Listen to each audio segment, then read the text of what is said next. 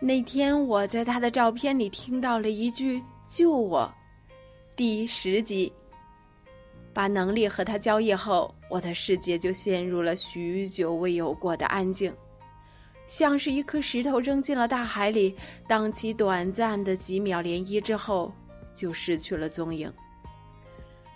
是的，我还是同意了。我是一个无比理性的人，而正如我之前所想，我没有什么不答应他的理由。不喜欢的痣可以点掉。不喜欢单眼皮可以割成双的，不喜欢小肚子可以去健身减掉，没有什么是不能改变的。我这样安慰着自己，告诉自己这不是一个错误的决定。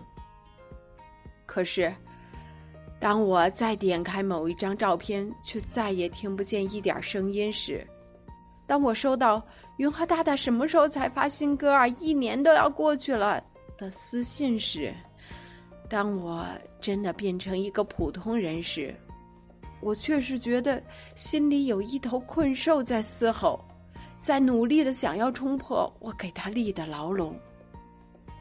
我以为我会习惯，但好像有些东西的失去是没有办法习惯的，因为他走时，还偷走了别的什么。